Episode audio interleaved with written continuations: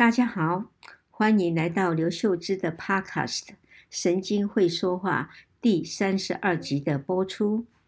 今天要跟大家分享的文章篇名是《神经生涯教会我的事》。这篇文章发表于二零一九年七月十四日的《联合报》元气周报刘秀芝专栏。现在就让我们来听听吧。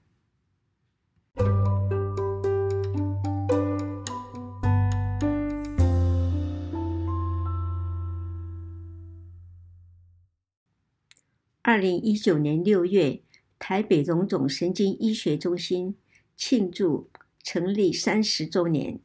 举办一天的神经学新知识的研讨会，内容涵盖很广，从头痛医学最新进展、最先进的神经外科显微手术到科技与隐私等，非常丰富扎实。作为退休十二年的资深医师，我则在研讨会上分享三十二年的神经内科行医经验，一共有四个重点。第一点，神经医学浩瀚无垠，让我着迷，且学会谦卑，更充满希望。神经系统错综复杂，神经科学艰涩高深，难怪有些医学生会出现神经恐慌症 （neurophobia）。四十多年前，临床神经学的诊断仪器有限，几乎全仰赖神经内科医师的神经检查、分析与判断，因此神经内科医师，被认为很有学问，但疾病诊断出来后，大都无法治疗，或仅能让疾病自行康复。后来，电脑断层与核磁共振、分子生物、基因检测、免疫进展、药物研发与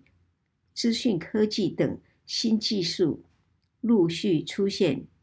让神经内科的诊断。与治疗突飞猛进，不仅许多疾病有药可治疗，如血栓溶解剂用于急性缺血性脑中风，后来还发现可以治疗的新疾病，如自体免疫脑炎等。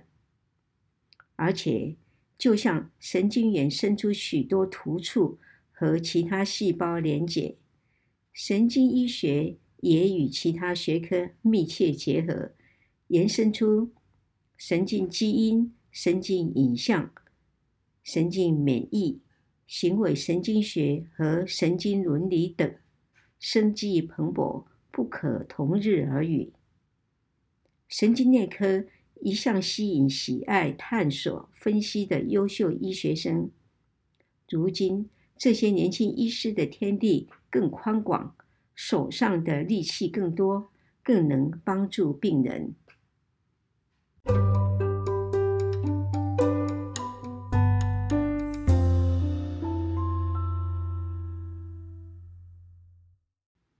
第二点，加入团队很重要。当初我选择神经内科，除了喜欢神秘的大脑，神经内科的同仁好相处也是原因之一。神经内科范围很广，从脑部脊髓的中枢神经、交感神经到周围神经以及神经所支配的肌肉等，每位医师都需要找到适合自己的领域与指导医师，并加入优秀友善的研究团队。单打独斗是过去式，只有合作与分享，才能在临床。研究和教学上发光发热。第三点，大脑有代偿作用，没有人是不可被取代的。脑中风或脑外伤的复原有部分是来自大脑的可塑性，即受伤部位的周围脑组织，甚至相对应的另一侧的脑细胞取代了原来受伤脑组织的作用，而得以恢复功能。如果连脑细胞的功能都能被取代，人又何尝不是呢？长江后浪推前浪，后浪还可能更高。因此，在工作岗位时尽心尽力，并培养后劲；之后，尤其是在退休之后，就在一旁好好的欣赏和鼓掌吧。第四点，优秀的年轻医师是资深医师将来的健康保障。退休之后，不论是聚餐或旅游，不管是老友或是初次见面，最常见的话题是老年病痛。这个手麻脚麻，那个腰酸背痛，还有颈或腰椎滑脱、手发抖、头昏头痛、记性差，甚至小中风等，几乎都是神经系统疾病，让我感觉好像是还在看门诊。进入了高龄，免不了会有神经系统疾病，轻症只让生活不便，重症则造成残废或有生命危险。因此，把年轻医师教好，青出于蓝，将来受惠的，尝试资深医师自己，因为需要年轻医师的。照顾，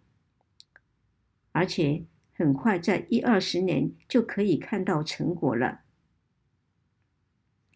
我很庆幸见证了神经内科医师从几乎赤手空拳到具备各种新颖的利器，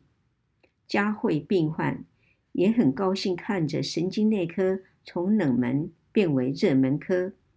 让年轻医师更能发挥长才。今天就分享到这里，谢谢大家的聆听，我们下星期六再见。